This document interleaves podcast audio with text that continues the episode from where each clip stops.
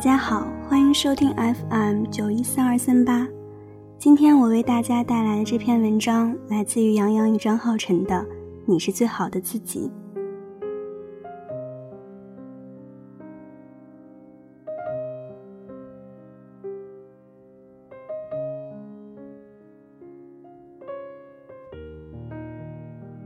事到如今，你一定会感激。在这不长的生命中，可以遇见一个闪闪发光的人，是多好的事吧？就算你们没有在一起，也至少把他当成信仰一般遥远的爱过，这青春就无悔了吧？你常说自己没有什么拯救人类的本事，但可以给一个人幸福。二零零九年，我们大二，你跟他在网上认识。他在上海同济大学念书，喜欢玩网游、做设计。那时候的你特别傻，因为要跟得上他贫嘴的频率，于是从书上、电视剧、BBS 里学了好多损人的话。你一边抱怨游戏里那些难看的人设，一边跟他玩的不亦乐乎。当你抱着笔记本冲到我寝室楼下，急匆匆地问我如何用 PS 把他的头像放在绿巨人身上时，我就知道，你喜欢他的程度已经接近沸点了。但是你们并没有在一起，原因可能是你这个另类的胆小白羊座，因为不确定对方的心意而不敢表白。当然，我一直认为，根源是他不爱你，所以才舍得暧昧。因你跟他是老乡的关系，于是，在大二的暑假，你们第一次见面。头天晚上，你给我打了很多次电话，说睡不着。我说你就想象他坐马桶的样子，睡觉打鼾的样子，总之往不好的地方想。他外面那层发光的东西剥落了，你也少点压力。当然，最后你还是直接睁眼到天亮，笨拙的用遮瑕膏盖了盖黑眼圈去赴约。你们见面了。如老朋友般有一句没一句的拌嘴，你一路给我发信息，他好帅，好阳光，手臂线条很好看。你们去了哪里玩？去了哪里吃饭？你最后一条信息说你们在吃披萨，你抢了单。在这之后的三天，我都没有收到你任何的信息，电话打过去也是关机。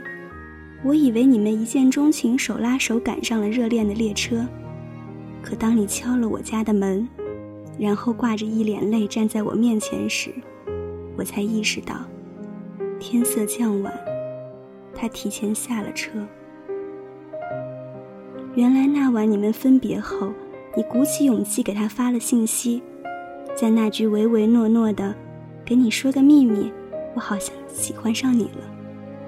发出去很久之后，他才回复了很精简的一句话：“我一直把你当妹妹的，我已经有女朋友了，我好像不能对不起她。”我看见你靠着沙发哭得狼狈，很是心疼。我大概能体会到这种感觉，这种把他的空间打开又关上，只为看他的日志和相册有没有更新。这种随时感觉手机在震动，这种一看见他就变成话痨，这种失掉了所有的兴趣，唯一的兴趣就是想跟他在一起的感觉，是不是就是所谓的把喜欢慢慢叠加之后，价值提升的爱？我问你，你怎么回复他的？你瞥了我一眼说：“那是跟朋友在玩大冒险的惩罚。”书上说，你成为今天的你，定是因为一些事的发生，他们或大或小，但必定在你的记忆中留下了烙印。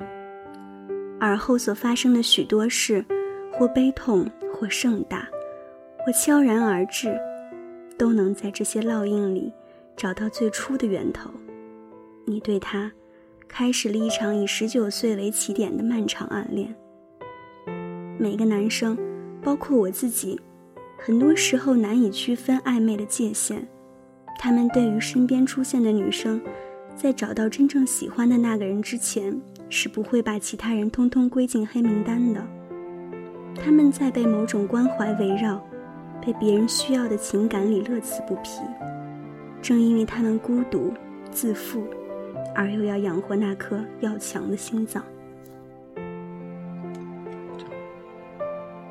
而你不过是他们成长的牺牲品。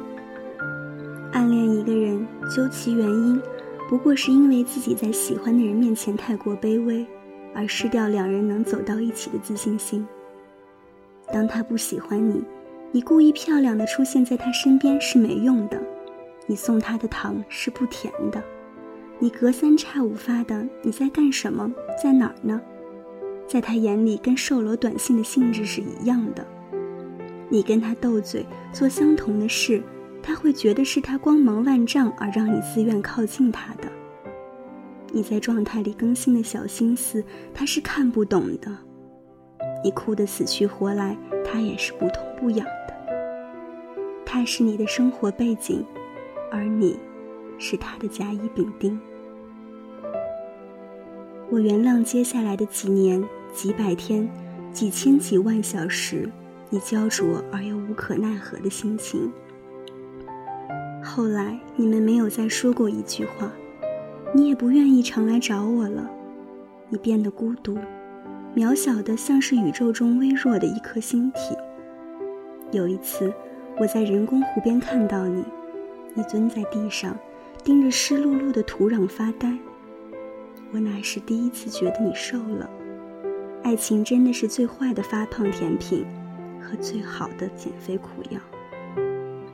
你的室友说你常把饭菜打包带回寝室，对着电脑屏幕一发呆就是一下午。网游停在以前的旧版本不再更新，你也舍不得删。你失去了原本对很多事情的期待。尤其在爱情这一块。后来我们毕业了，我去了北京。临行前听人说他成了卫视节目的制片人，我感叹：上天为什么总是眷顾伤害别人的一方？我在北京工作的很顺利，很快就融入了北方的生活。微博流行起来之后的某天，你关注了我，我第一时间发私信给你。你过得好吗？你说你现在在一家日企上班，每天朝九晚五，没有什么新的朋友，唯一的爱好可能就是研究国外各种电影。你变成了我最常见到的那种女生，平淡、简单、规律，好像能把你未来五年甚至十年的轨迹一眼看穿似的。你对我说了抱歉。因为那段暗恋的不成熟，让我们的友情也淡了。我当然没有责怪你，只是看着你现在淡然的那抹笑，仍然在意。你是否还沉在过去那段感情里？你说，受过伤的地方，永远留着一块伤口，在你快忘记它的时候，就会突然疼一下。以前那个拿着刀枪棍棒要勇闯别人世界的女孩，最后竟学会安稳的自己舔伤口。活得越久，越发现，嘲笑声是自己发出的，耳光也是自己打的。担惊受怕的任何事都是经历，所有经历都是收获，所有收获，也都将化作尘土。没有了当时那份浓烈的喜欢，是因为成熟了，丢弃了过去的自己。现在的你，偶尔还是会关注他的近况，看他有没有伤心，有跟谁爱恋着。而你一直没有恋爱的原因，可能是还需要更长的时间，我等着更好的人，来抚平那个不可能的人住得太久而留下的凹痕。喜欢一个不喜欢你的人，就意味着一场漫长的失恋。他不能靠转移注意力，或者看一些喜剧片、冷笑话来排解心伤。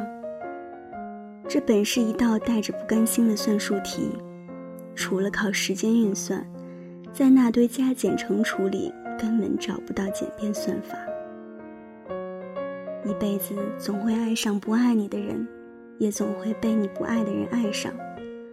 而这些所谓的事与愿违，都是人生。你爱上的他，跟你最重要的梦长得很像。你的每一次注视，每一句问候，都想换来等价的“我喜欢你”。可是，对方的每一次冷淡回应，都会把你打回现实。现实就是，即使他冷淡对你，你仍然钟情于他。你能让自己冷淡吗？道理都懂，只是不死心罢了。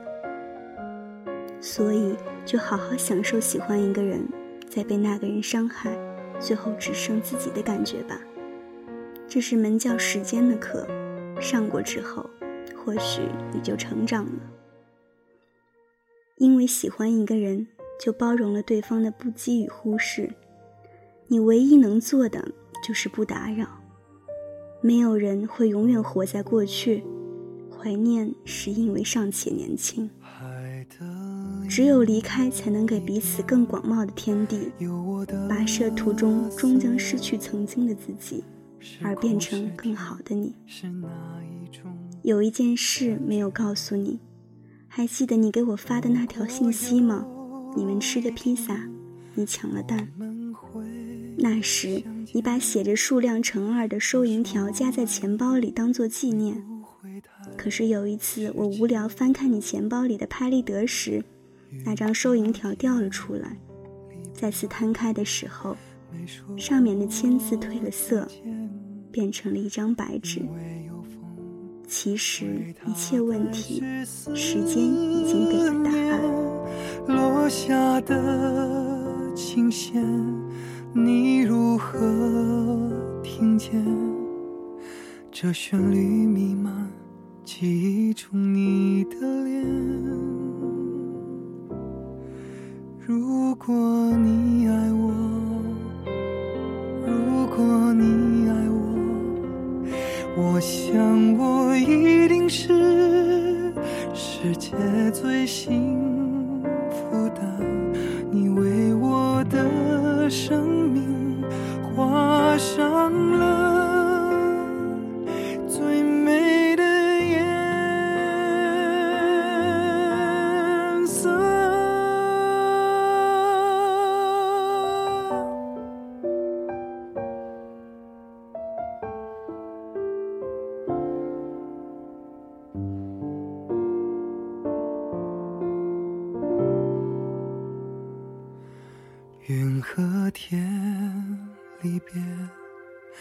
没说过再见，因为有风为他带去思念。落下的琴弦，你如何听见？这旋律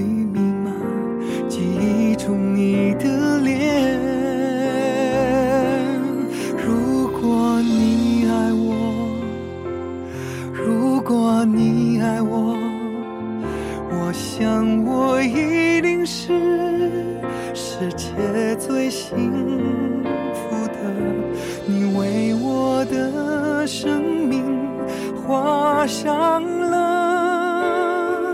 最美的颜色。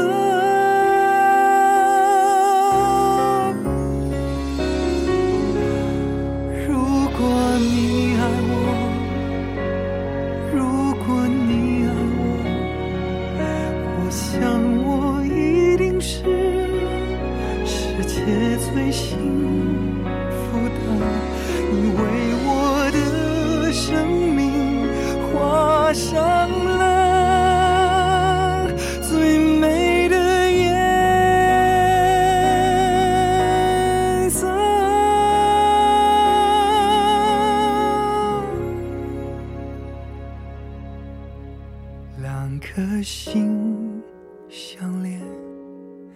会有多少年你我依然记得曾经的画面时间的变迁生命的斑斓我会牵着